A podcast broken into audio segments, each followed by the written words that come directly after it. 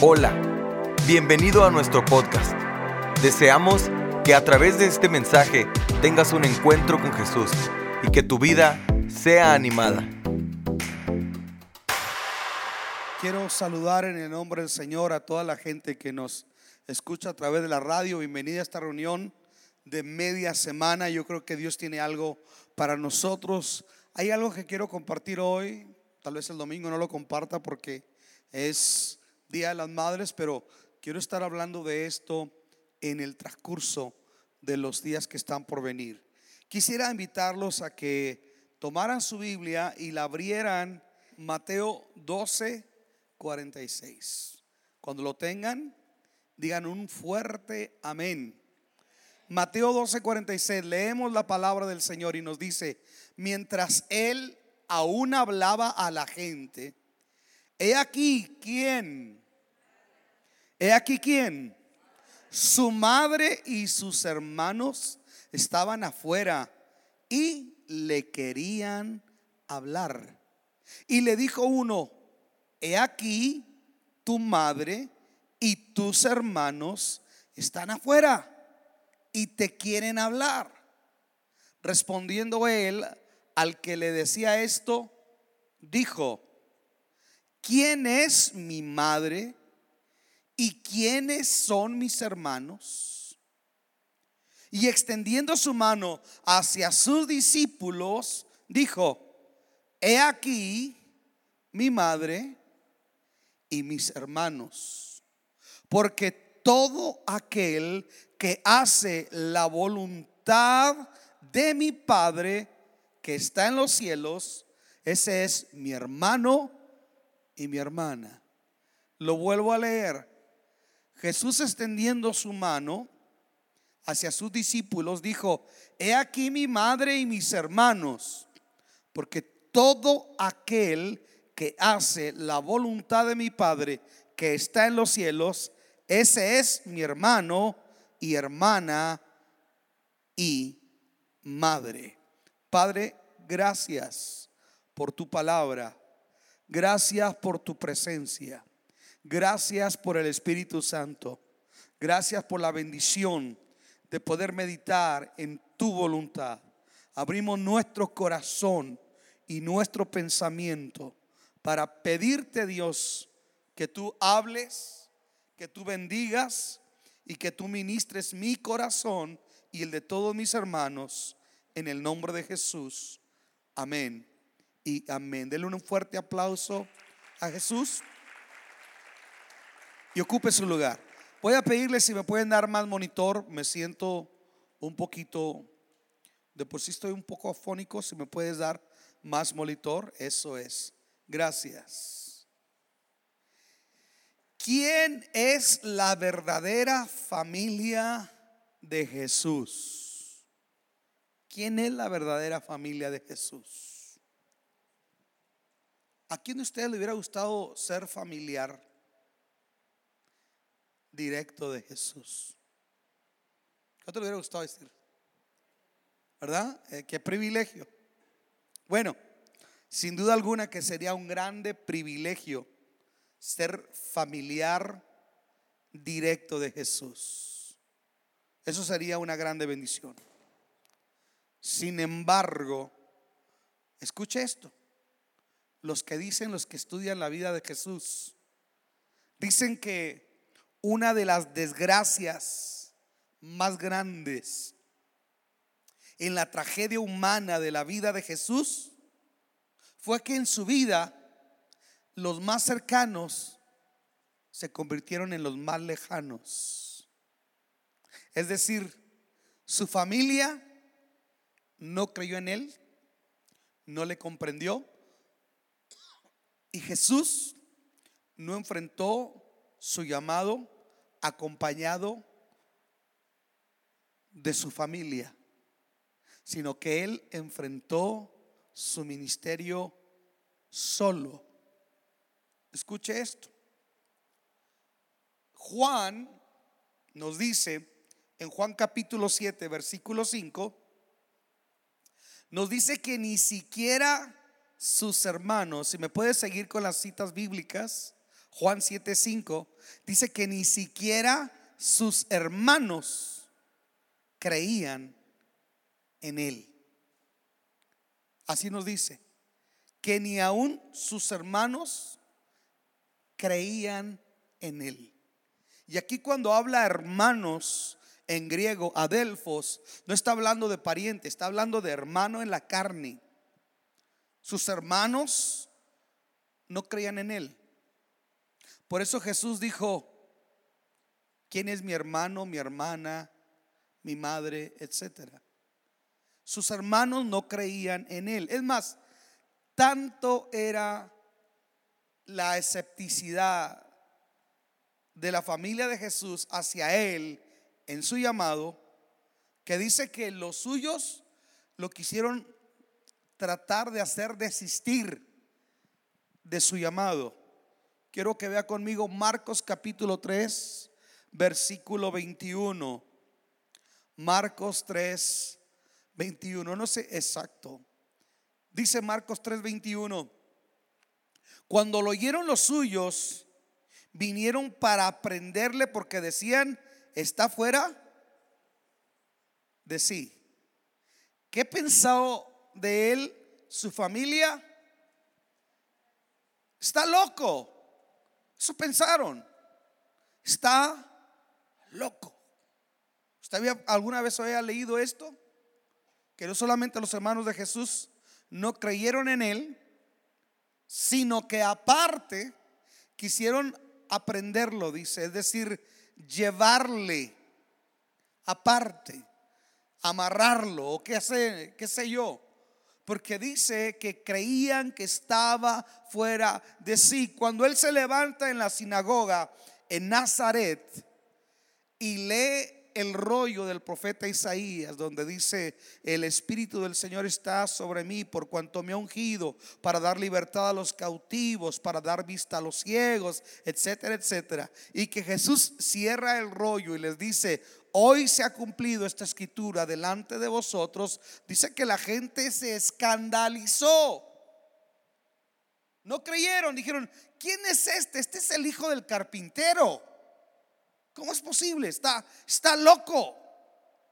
Le digo una cosa de entrada.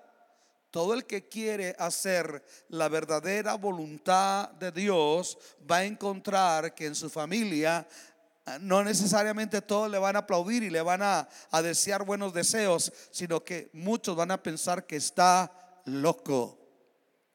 Me vino a la mente un programa de Chespirito que decía don Chaparrón Bonaparte, ¿sabías que la gente sigue diciendo que tú y yo estamos locos, Lucas? Escuche, el que quiere hacer la, voluntad de Dios va a ser incomprendido y no necesariamente va a ser popular ante su familia.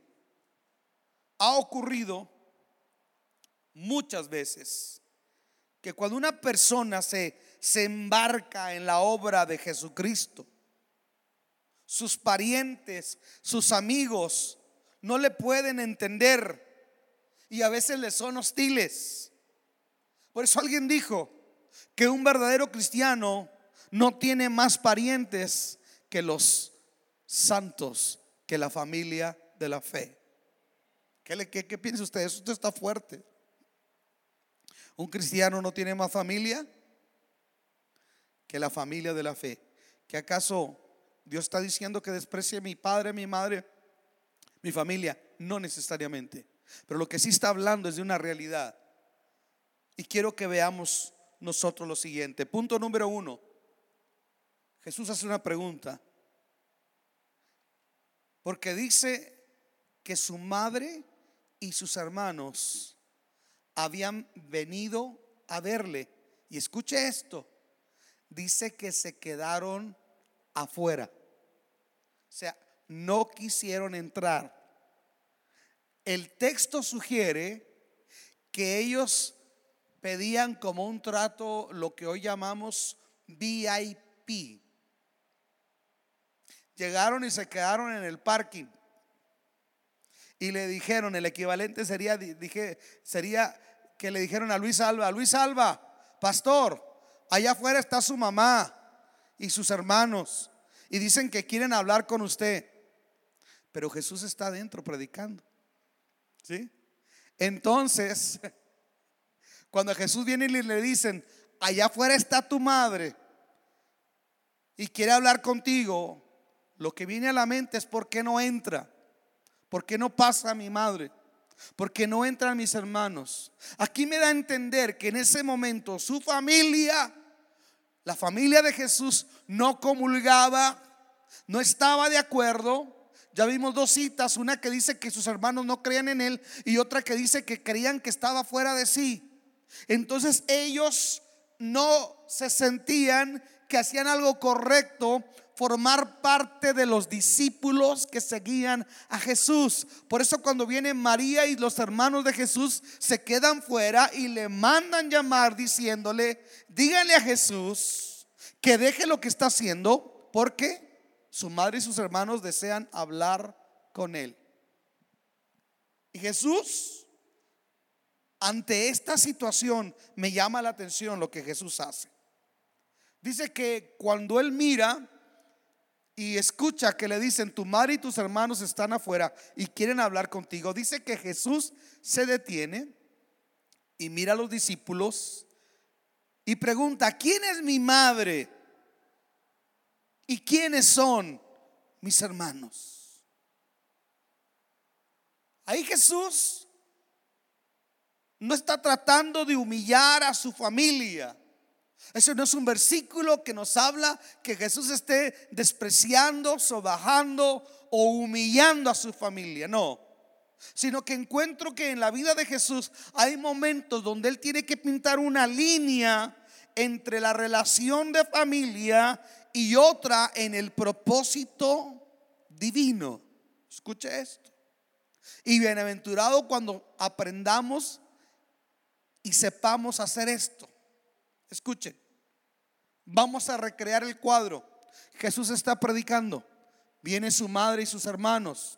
No quieren entrar, no quieren ser parte de lo que Jesús está haciendo. Así es que le mandan llamar. Y cuando le mandan llamar, Jesús se detiene. ¿Quién dices que me habla? Tu madre, tus hermanos. Ok. Jesús no sale, no atiende a la petición de su madre y sus hermanos. Jesús ahí sienta una línea, establece una línea, define una línea en su vida donde Él va a empezar a hacer algo que puede sonar controversial, pero para nosotros queda escrito como una gran enseñanza. Porque Jesús, en lugar de decir, ah, qué bueno que vino mamá, ah, qué bueno que vinieron mis hermanos, me siento apoyado, ahorita voy. No, Jesús se detiene, pero no para hacer eso. Dice, ¿quiénes son mi madre y mis hermanos? Y apunta a los discípulos. Sino el que hace la voluntad de mi Padre. Ese es mi madre, mi hermano, mi hermana, etcétera. Escuche. Un día María, cuando están en las bodas de Caná, se acaba el vino y viene y le pide a Jesús que haga algo, que haga un milagro. Y Jesús le dice a María, ¿qué tengo yo contigo? ¿Se pone a pensar? Si nosotros no entendemos esto, pensaríamos que es una, una falta de respeto hacia su madre. Estaría quebrando el mandamiento que dice, honra a tu padre y a tu madre. Pero ahí no le está hablando Jesús como ser humano, le está hablando en su divinidad. Escucha María, hay cosas, madre mía, que tú puedes pedirme y yo puedo hacer, pero hay otras cosas donde tú no puedes interferir en el propósito de Dios. Escuche, ¿cuántas veces nosotros actuamos de manera de corazón y de sentimiento de, de esta manera y nosotros no entendemos que nosotros no estamos haciendo lo correcto, porque no estamos honrando a Dios. Y lo que no honra a Dios no te va a bendecir a ti ni va a bendecir a los tuyos. ¿Cuánto me están entendiendo? Jesús está trazando una línea que nos deja ver quién es su verdadera familia. Por eso él pregunta, ¿quién es mi madre? ¿Y quiénes son mis hermanos? Y luego él dice, los que hacen que la voluntad de mi Padre. Esos son mi madre, mis hermanos, mis hermanas. En otras palabras, está hablando gente que no tiene que ver con un lazo sanguíneo per se, sino que dice, son gente que no es engendrada en la familia de Dios, no es engendrada por voluntad de carne, por voluntad de sangre, ni por voluntad de varón, sino por voluntad de Dios. La familia de Jesús es familia que ha sido engendrada por la voluntad de qué? De Dios. Wow, eso está fuerte, lo que Jesús le está diciendo a su familia. Y yo veo algo aquí que es bien importante. Jesús lo que está diciendo, mi familia es gente que no batalla, que no batalla para mostrar su parentesco conmigo, porque es gente que ama los mandamientos de Dios. Jesús le está diciendo en otras palabras a su familia, si ustedes realmente fueran mi familia, más allá de la sangre, ustedes harían la voluntad de Dios y amarían los mandamientos de Dios. Ustedes harían eso. En Juan 14, 15 nos dice lo siguiente. Quiero que lo vea conmigo, por favor. ¿Qué le dije Juan? 14, 15. Dijo, si me amáis, que guardad mis mandamientos. Si ustedes me aman, guarden mis mandamientos. Amen mis mandamientos. Aquí hay una pregunta. ¿Qué tanto usted ama los mandamientos de Dios? ¿Qué tanto amamos la palabra de Dios? Escuche.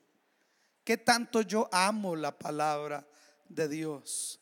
Porque al final del día eso es lo que me va a llevar a conocer cuál es la voluntad de Dios para mi vida. ¿Qué qué lugar ocupa los mandamientos de Dios como orden de prioridad en mi vida por encima del vínculo sanguíneo con mi familia.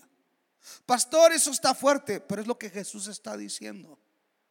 ¿Qué tan dispuesto estoy yo para hacer lo que Dios dice por encima de lo que yo siento afectivamente por mis seres queridos? Yo comencé diciéndole que la familia de Jesús no creía en él. Es más, lo tuvieron por loco. Y yo le comencé diciendo que alguien dijo que no hay más familia de un santo que los santos en la fe. Quiero que vea conmigo lo siguiente. La familia de Jesús es gente que se caracteriza porque se deleita en hacer la voluntad de Dios siempre. Quiero que vea conmigo el Salmo, capítulo 40, versículo 8. Dice, el hacer tu voluntad, Dios, ¿me qué? Me ha agradado y tu ley está en medio de mi corazón. Es gente que se deleita en hacer la voluntad de Dios. Empieza Jesús a definir lo que caracteriza a su familia. Lo que caracteriza a la familia de Jesús no es una cuestión sanguínea, son características que tienen que ver con algo en nosotros que refleja qué tanto amo, yo a Dios y qué tan dispuesto estoy yo a hacer la voluntad de Dios. Escuche, aquí está diciendo, el hacer tu voluntad, Dios mío, me ha agradado y tu ley está en medio de mi corazón. La pregunta es, ¿podremos decir nosotros lo mismo? Yo me deleito en hacer la voluntad de Dios. Yo me deleito en, agradarlo, en, procurar hacer lo que Dios dice. Esa es la pregunta que nosotros tenemos que contestarnos a nosotros mismos. Y la respuesta en la mayoría de los casos es que no nos deleitamos a menudo en hacer la voluntad de Dios. Porque a veces la voluntad de Dios no va a ser tan atractiva. Escuche esto. A veces la voluntad de Dios desde el punto de vista humano va a competir con el racionalismo de este mundo. Escuche, la voluntad de Dios no necesariamente quiere decir que tenemos que ser populares y aplaudidos. Hoy se vende un evangelio donde hay que congraciarnos con el mundo para ser populares y aplaudidos, para ser trending. Pero yo encuentro en la Biblia que es todo lo contrario. Jesús está diciendo, escuche, que el que quiera hacer su voluntad va a enfrentar cierto tipo de incomprensión y cierto tipo de rechazo aún de su propia familia.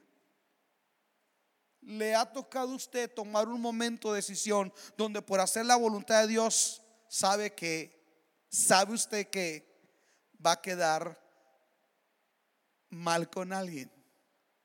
¿Cuántos entienden lo que estoy diciendo?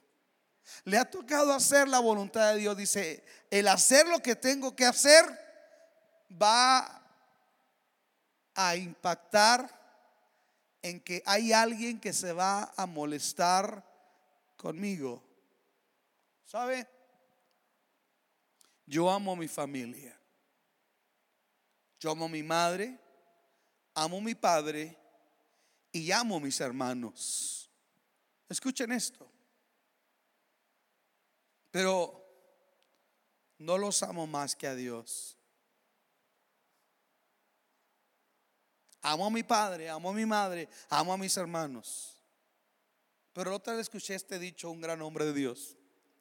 Decía, hermano, sí te amo, pero no tanto. Es lo que está diciendo.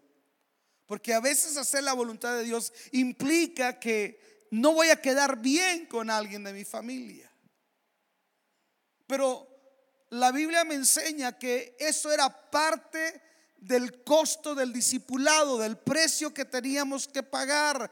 En ciertas ocasiones vamos a enfrentar ese tipo de escenarios. Quiero que lo vea conmigo, porque e, el hacer la voluntad de Dios, escuchen esto, el hacer la voluntad de Dios, encuentro yo en la Biblia que nos va a llevar a nosotros, a que nosotros seamos no solamente incomprendidos, sino también rechazados. Escuche esto, el rechazo. Antiguamente había un canto que decía, ah, no puede el mundo ser mi hogar, en gloria tengo mi mansión. Antiguamente había un canto que hablaba de una realidad, incluso decía, quisiera acordarme, pero se me hace que se me olvida Danilo, no que, esté diciendo que tú seas antediluviano, pero tú te recordarás ese canto que decía que eh, la familia me rechazó porque ya ahora camino con el Señor. No sé si te acuerdas, un canto así. Pero era, era algo así que hablaba que mi familia me dio la espalda porque le dije sí al Señor. No sé si era aquel que decía, no vuelvo atrás. He decidido seguir a Cristo, no vuelvo atrás, no vuelvo atrás. Y escuche, yo encuentro que si Jesús está diciendo que su madre, sus hermanos, sus hermanas son aquellos que hacen la voluntad de Dios, es algo que nosotros tenemos que entender que a veces tal vez vamos a ser rechazados o incomprendidos en el momento, pero déjeme le digo una cosa, si nosotros no rebajamos nuestra convicción, si nosotros no cuestionamos los estándares de Dios, sabe una cosa, en el momento tal vez seamos incomprendidos o rechazados, pero va a quedar un precedente de un testimonio de nuestro amor por el Señor. Yo dije de nuestro amor por el Señor. Yo le he testificado que un día fui a visitar a una tía que no miraba por años. Y cuando le toqué la puerta iba yo con mi suegro me abre la puerta mi tía y me dice, en lugar de decirme, hijo, qué bueno de, verte, años que no te miraba, décadas que no te miraba, dame un abrazo, sobrino mío, y que me diera un beso en una mejilla y en la otra. ¿Sabe qué me dijo mi tía? Tú eres el hijo de Ofelia, el que eres pastor protestante. Así de seco. Yes, I am sí yo soy. Dice, ¿para qué te haces loco si yo te enseñé a rezar? Así, me rechazó. Bueno, a mí me dio tanta pena, pero como mi suegro era católico, en paz descanse, le dije, suegro, esa es de su religión. Arréglese usted con ella.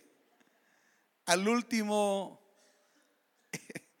como que reaccionó, me dio el pase, pero, pero fue a toda, a cada momento, era sacarme, era contrapuntearme, era estar atacando. Y es difícil, es difícil manejarse en un escenario de ese tipo por la causa de la fe. Yo creo que hay situaciones donde usted tiene que tomar decisiones. Yo dije, hay situaciones o hay momentos donde usted tiene que tomar situaciones. Espérate, espérate, espérate. Te amo mucho familia mía, pero saben una cosa, yo creo que la Biblia dice esto con respecto a esto, punto, puntual, claro, no cambia. Esto es así y esto es así. Aló. Donde Dios dice sí es sí, donde Dios dice no es no, sí te amo.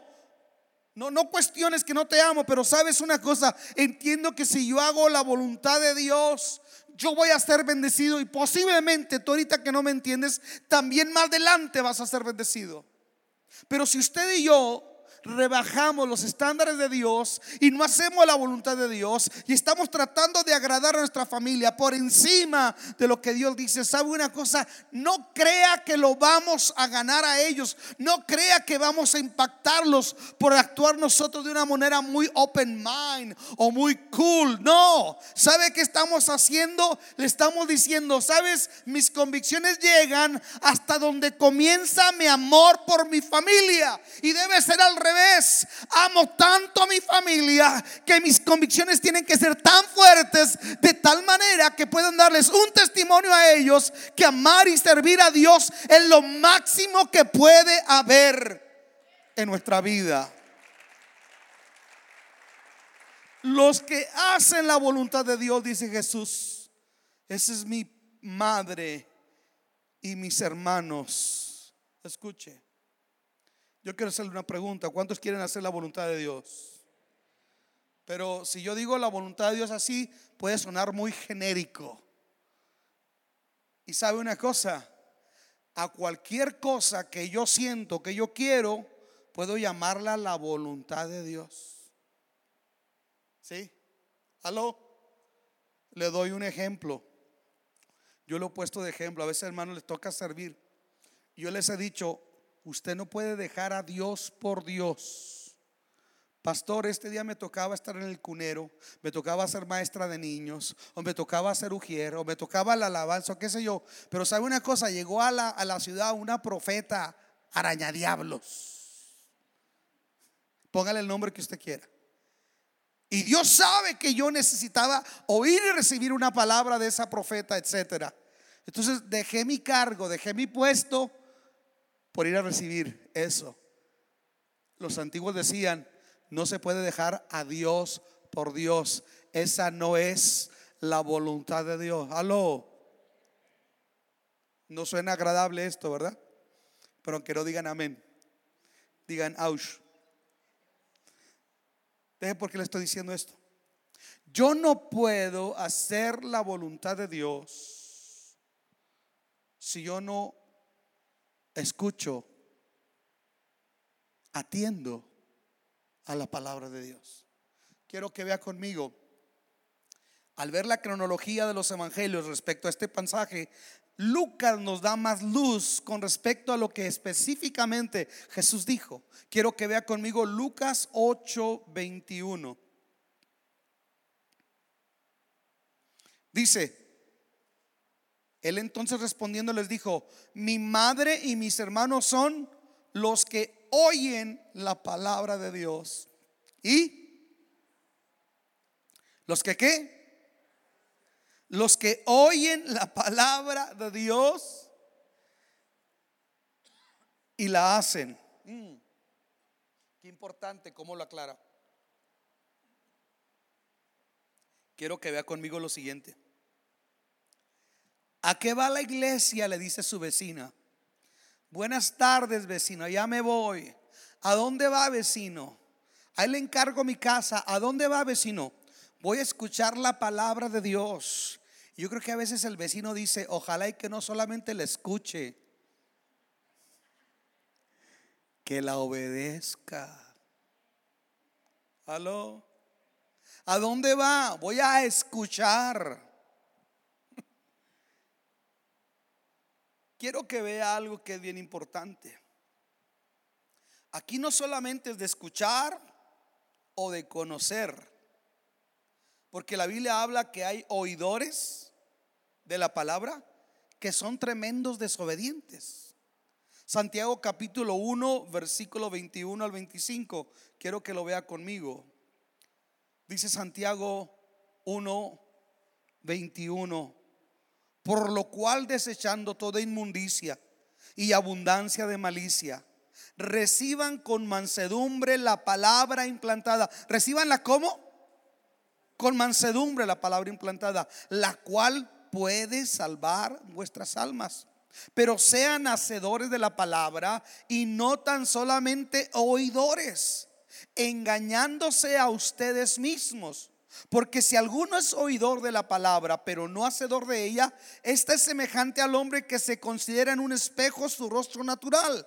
Porque él se considera a sí mismo y se va y luego olvida cómo era. Mas el que mira atentamente en la perfecta ley de la libertad y persevera en ella, no siendo oidor olvidadizo, sino hacedor de la obra, este será bienaventurado en todo lo que hace. Oidor de la palabra, escuche. Hay un término por ahí que la gente dice, Este oye, pero no escucha. Se lo voy a decir una vez más. A veces nosotros oímos, pero no escuchamos. Cuando aquí se refiere en el griego a oír, está hablando de alguien que pone atención es alguien que quiere escuchar instrucciones. Es como cuando usted está perdido y le pregunta a alguien, oiga, ¿me puede indicar cómo puedo llegar? Hoy existe el GPS, pero antes usted le preguntaba a alguien, ¿me puede decir cómo llegar? Usted pone atención cada detalle. Escuche, el oidor que está hablando la palabra del Señor, cuando Jesús dice, son los que escuchan la palabra y la ponen por hora, está hablando gente que está atendiendo lo que se está diciendo y lo está atendiendo con una actitud de quererlo poner por obra, de emular, de atender. Escuche, es alguien que está recibiendo. Le doy un ejemplo. Usted va con el médico, hay un malestar y el doctor le dice, no se preocupe, hay sanidad, pero esta es la prescripción. Tómese esto, deje de comer esto, haga esto otro. Usted lo oye con los ojos bien abiertos y el oído bien atento y hasta lo escucha. Y le dice, doctor, escríbamelo claro. No me escriba con letra de médico, escríbamelo con letra de computadora porque quiero atender lo que usted me está diciendo. Eso es lo mismo. Cuando habla aquí del que escucha, no está hablando de cualquier oidor, no está hablando de gente que solamente va por escuchar, le entra por un oído y le sale por otro. Está hablando de gente que recibe con mansedumbre la palabra. Alguien diga amén. Está hablando de gente que quiere perseverar. Está hablando de gente que quiere llegar a un punto específico. Está hablando de gente que la palabra de Dios no es un consejo más, es la palabra de Dios. El problema de nosotros es que hoy a veces ponemos la palabra de Dios al mismo criterio que lo que dice Buda o al mismo criterio que lo que opina la comadre, o al mismo criterio que lo que opina la vecina o el maestro de la escuela. Déjeme le digo una cosa, me llamó la atención. Ayer escuché un tremendo predicador y, y me gustó un mensaje. Él predicaba de la vieja escuela y él decía algo. Dice que tiene un miembro en su iglesia que es médico y que un día le dijo, oye, porque le sugirió que lo tenía que operar y le dice, oye, dime una cosa, ¿cuál fue tu promedio que aprobaste como cirujano? Porque si tú pasaste de panzazo o de seis, yo no me pongo en tus manos. Si tú fuiste nomás y medio escuchaste y pasaste así nomás, no me interesaría poner mi vida en las manos de alguien que no atendió atentamente lo que se le enseñó. Escuche, la gente que está a nuestro lado va a ser bendecida, va a ser impactada si nosotros atendemos atentamente al consejo de Dios. Si nosotros la recibimos con mansedumbre, con una actitud donde nosotros queremos aprender. ¿Sabe? Usted va a un salón del reino de los testigos de Jehová. Todos están con papel, pluma. ¿Alguien aquí fue testigo de Jehová? ¿Nadie? Todos están tomando notas. Todos están aprendiendo. Usted va a ciertos grupos y todos están apuntando. Pero nosotros, escuche, a veces nos enfocamos tanto en tantas cosas que realmente no estamos tomando nota de lo que Dios nos está diciendo. Me encanta ver una Biblia que parece arcoíris, está llena de de, marcador subrayando, de, comentarios, de notas, de cosas que Dios le ministró. Me encanta ver una Biblia así, porque si una Biblia está vieja, usada, está llena de comentarios y está marcada, me habla de alguien que no solamente está escuchando, eh, perdón, está oyendo, sino alguien que está escuchando la voz de Dios para atenderlo y para aplicarlo en su vida. Mire, los oidores que Jesús dice que saben hacer su voluntad se caracterizan por anhelar recibir su palabra con la misma actitud que un recién nacido busca el seno materno. Quiero que vea conmigo primera de Pedro capítulo 2 versículos 1 y 3. Dice, deseando pues toda malicia, todo engaño, hipocresía, envidias y todas las detracciones, desead como niños recién nacidos la leche espiritual no adulterada, para que por ella crezcáis para salvación, si es que habéis gustado la benignidad del Señor. Vea la actitud. Desead como niños recién nacidos la leche espiritual no adulterada.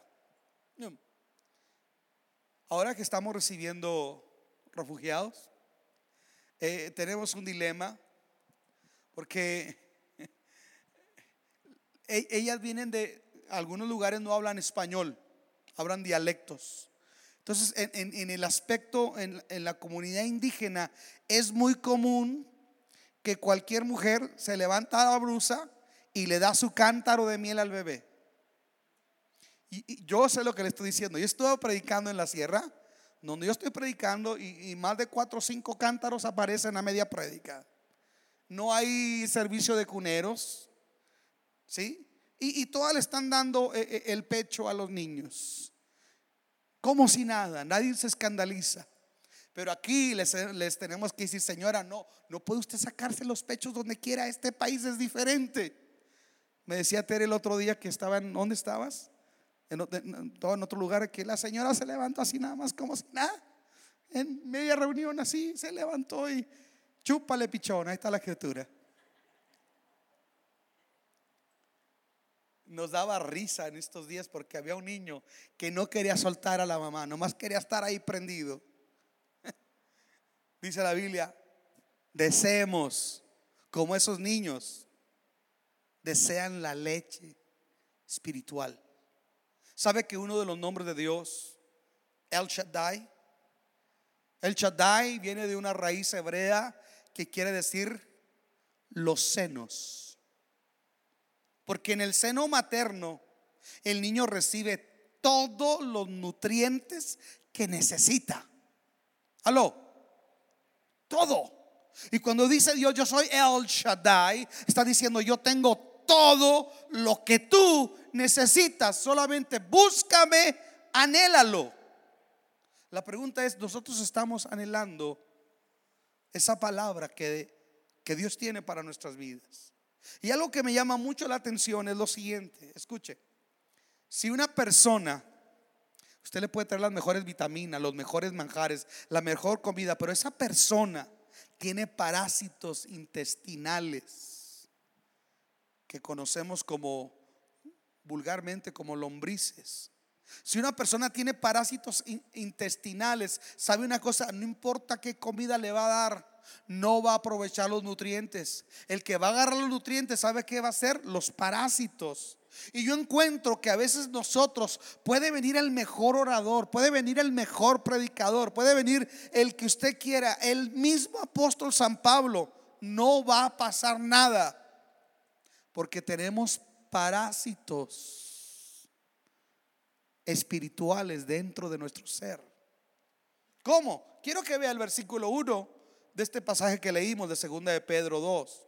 Dice, desechando pues, cuando una persona hay que nutrirlo, lo primero es que hay que limpiarle el estómago.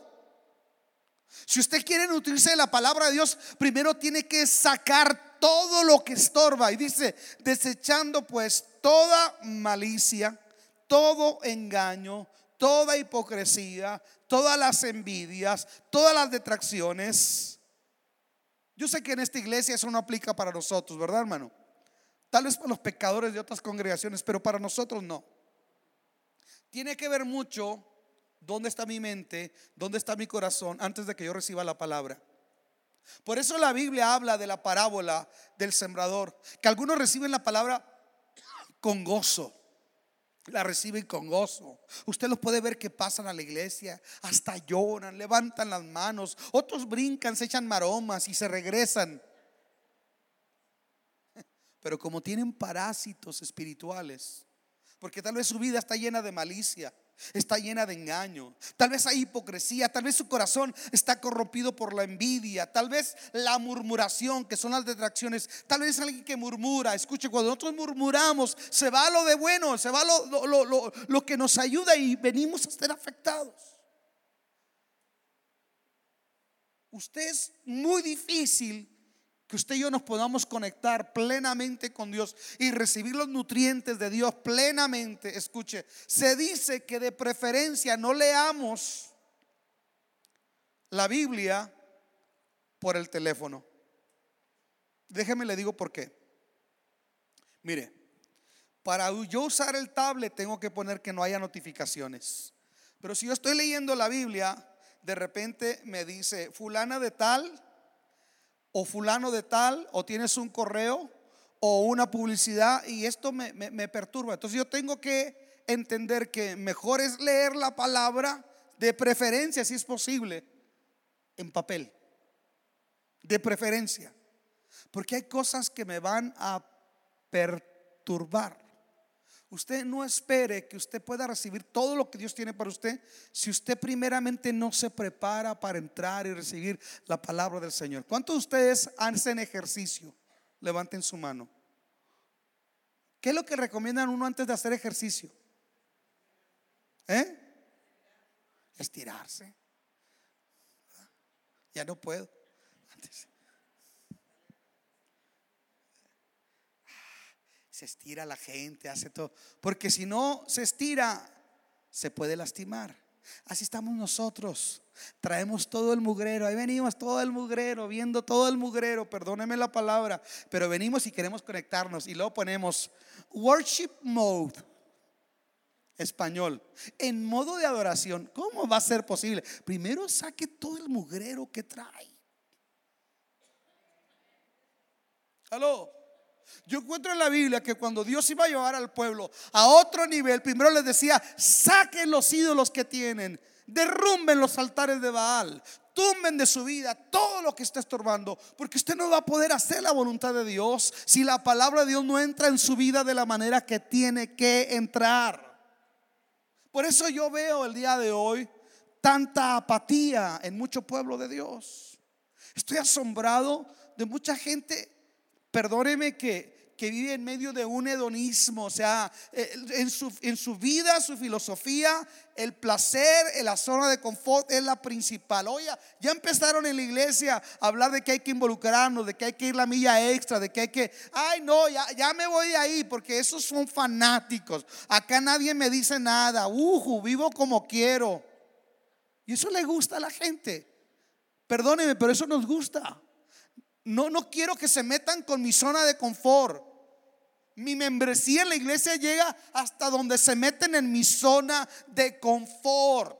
Y sabes una cosa, ¿cómo podrá ser de la familia de Dios si no hacemos la voluntad de Dios? ¿Y cómo voy a hacer la voluntad de Dios si está por encima el placer? ¿Qué? Lo que la Biblia dice. ¿Y cómo voy a recibir yo lo que la escritura me dice si en mi corazón está más lleno de otras cosas? Hay, escuche, en nuestra vida parásitos espirituales. Estamos aquí. Quiero terminar con esto. Para poder escuchar con esta actitud, primero hay que preparar el corazón. Uno tiene que decirse, ¿qué hay en mi vida que estorba, Señor? Quítalo. Yo dije, quítalo. Porque a veces nosotros venimos predispuestos. Usted tiene que entrar y tiene que resetearse y decir, Señor, Tal vez tuve un día difícil, tal vez vengo hasta de mal humor, tal vez traigo aquí ese problema en la cabeza, pero el día de hoy yo vengo a tu presencia, yo te voy a adorar, yo te voy a exaltar. Voy a echar toda mi ansiedad sobre ti porque tú tienes cuidado de mí y me voy a deleitar en adorarte y me voy a, deleitar en recibir tu palabra. A veces me dice la gente la alabanza, pastor, cuánta apatía, cuánta indiferencia. Y me dan ganas de decirles que tenemos muchos hermanos llenos de parásitos espirituales. Por eso no puede levantar sus manos. Por eso no puede gozarse mucho menos encontrar deleite en hacer la voluntad de Dios. Jesús dijo, todo el que hace la voluntad de mi Padre que está en los cielos, ese es mi hermano, es mi hermana y esa es mi madre. ¿Estamos nosotros haciendo la voluntad de Dios? ¿Está usted haciendo la voluntad de Dios? La estadística dice que en los Estados Unidos, de cada 10 miembros, solamente dos abrazan la visión de la iglesia.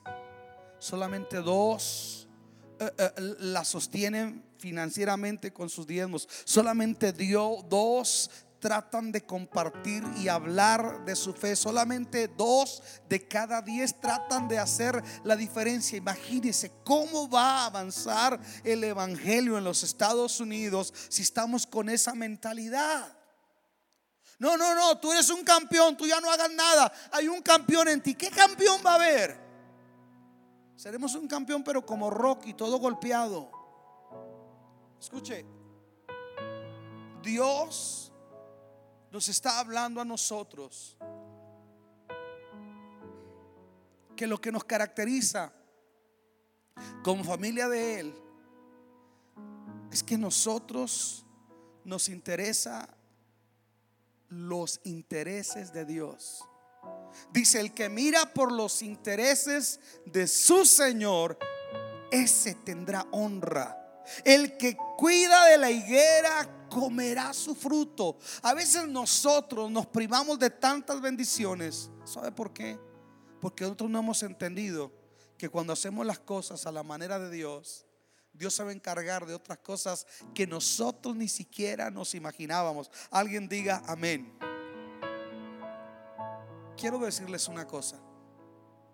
Hoy, hoy, que estamos nosotros haciendo este proyecto de recibir refugiados, de vestirlos, de cambiarlos, de, alimentarlos, de compartirles el Evangelio, de ir la milla extra.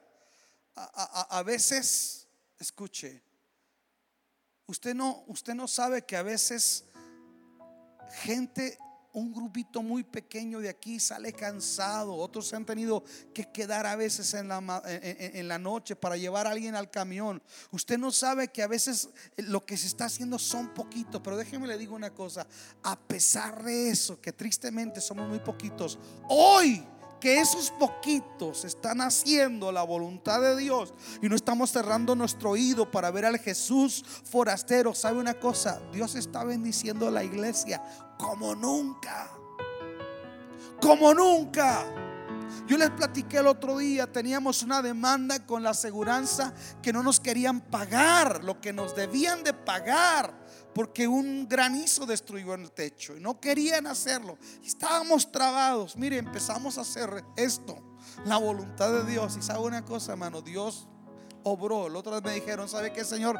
Está listo, vamos a cubrirle. No nos necesita demandar. Aquí estamos, les vamos a dar para que arreglen su techo. Yo estoy viendo la mano de Dios obrando de otras maneras, en otras formas. Porque cuando tú honras a Dios, Dios te va a honrar a ti. Pero usted no espere la grosura de Dios. Usted no espere la honra de Dios. Usted no espere que las cosas vayan a otro nivel. Escucha, quieres ver en tu vida lo que nunca has visto, atrévete a hacer lo que nunca has hecho. Se necesitan manos, se necesitan corazones, se necesitan vidas apasionadas a ir la milla extra, involucrarse. Ensúciate un poco por la obra de Dios. Deja de pensar que puedes recibir de ella y empieza tú a hacer algo por aquel que te amó y se entregó en la cruz por amor a nosotros.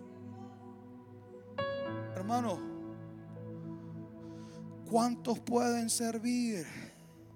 Necesitamos gente para servir. Pum, pum, pum, todo se va. ¿Sabe? Le voy a poner un reto en el nombre del Señor. ¿Cuántos tienen peticiones especiales delante de Dios? Levanta tu mano, levanta tu mano. Wow. ¿Saben qué he mirado yo en estos días? Gente que tenía trabados asuntos de migración, ¡pum! que se resolvieron. ¿Saben qué he mirado yo en estos días? Gente que se ha atrevido a honrar a Dios y Dios está haciendo cosas maravillosas. Atrévase hacer algo. El día de hoy, yo no quisiera terminar con un altar muy almático, muy romántico, que usted venga, levanta sus manos, llora. Sí, Señor, no, yo no quisiera terminar así. En esta noche yo quisiera terminar este altar con gente que dice, pastor, aquí está mi vida. ¿Qué podemos hacer por esta gente? Necesitamos gente que nos pueda ayudar. Escuche esto. Que nos pueda ayudar a orar por ellos, por los refugiados. Gente que diga, hermano, yo pongo dos pollos, yo pongo tres pollos.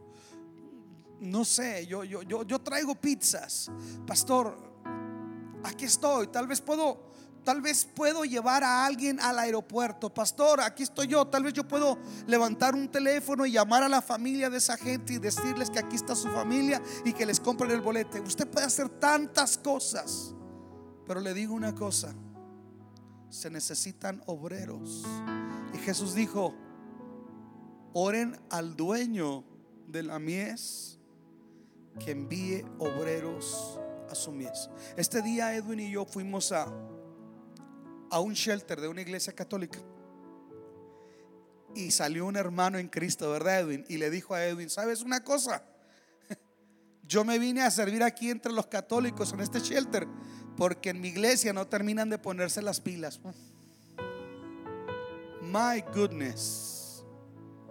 Pero a veces somos tan buenos para, para escudriñar. A ver cómo estuvo la prédica. Parecemos la voz. ¿Verdad? Aprieto o no aprieto el botón.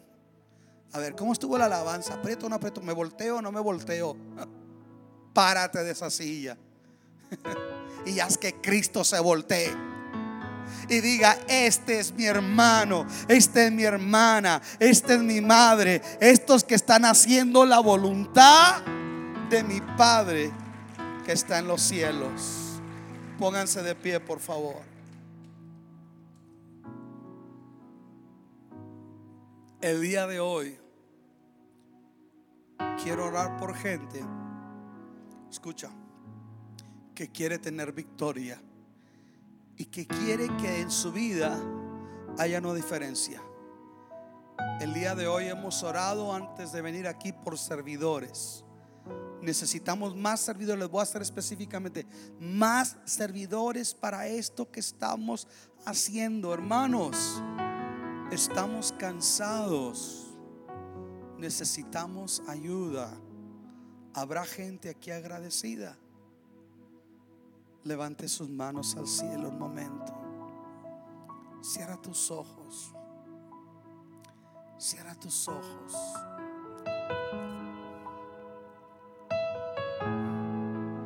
Creo sin duda alguna que Dios quiere bendecirte. Sin duda alguna que Dios no tiene reparo en hacerlo. El problema es que el Señor dice, estoy cansado de gente que solamente viene y me pide lo que quiere. Gente que solamente me viene y me habla de sus proyectos y de sus sueños. Pero no hay gente que quiera escuchar mi corazón. No hay gente que quiera hacer mi voluntad. Hay gente que quiere recibir un milagro. Pero no hay gente que diga, yo quiero hacer tu voluntad. Deseamos que Dios haya hablado a tu vida de una forma especial. Si deseas saber más sobre este ministerio, visita nuestra página www.canticonuevo.tv y nuestras redes sociales Cántico Nuevo EP. Y recuerda, tus mejores días están por venir.